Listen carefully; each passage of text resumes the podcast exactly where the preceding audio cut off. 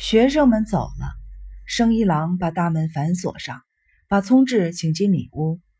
里屋有十六平米，摆着沙发和一台大屏幕的彩色电视。这是生一郎的办公室，兼做接待室。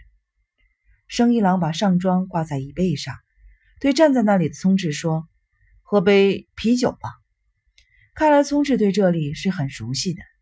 他轻车熟路般的走进资料室。兼储藏室的套间，从小型冰箱里拿出了两罐啤酒，回到了生一郎的办公室兼接待室。俩人在沙发上相向而坐。生一郎打开了第三包香烟：“你是不是有话要跟我说呀？”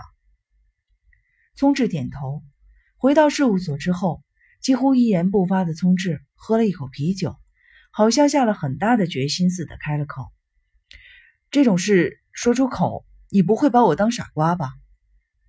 生一郎看着聪智那认真的样子，不由得想跟他开个玩笑，想给我介绍个对象。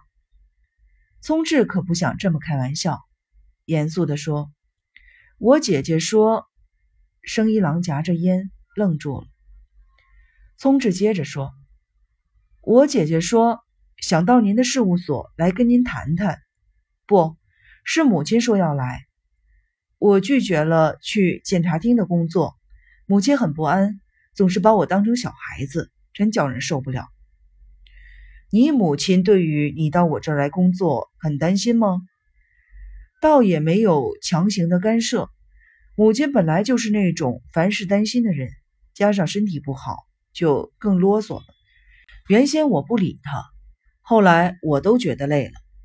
要是跟您谈谈，他就能放心的话，对不起，用不着说什么对不起。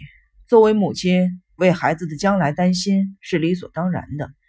有母亲为你担心，你应该觉得高兴才是。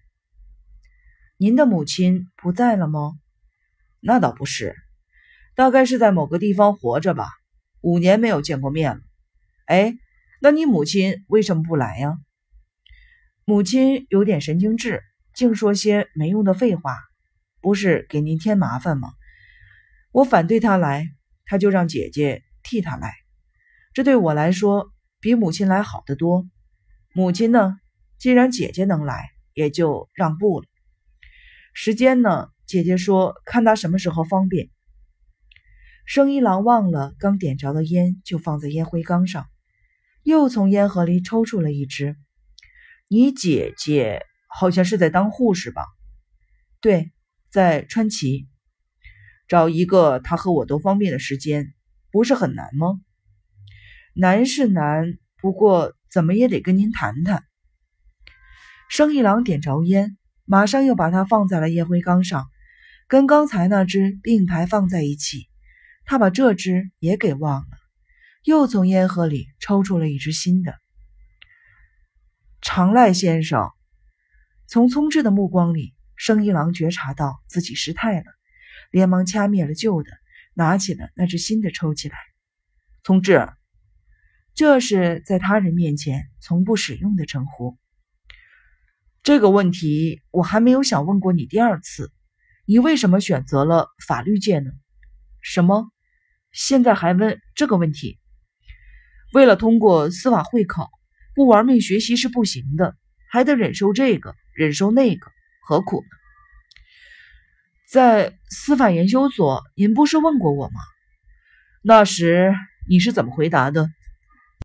正义感，对审判人这种工作的兴趣，安定感，还有对成为一个杰出人物的憧憬，优越感，都是理由啊。另外，不是还有一个更深刻的理由吗？对了，是为了谁？究竟是为了谁呢？你选择了这样的一份工作，那还用说？为了自己。人呐，嘴上说是为了自己的时候，心灵深处肯定尊崇着另外一个人，是为了那个人才做出重大抉择的吧？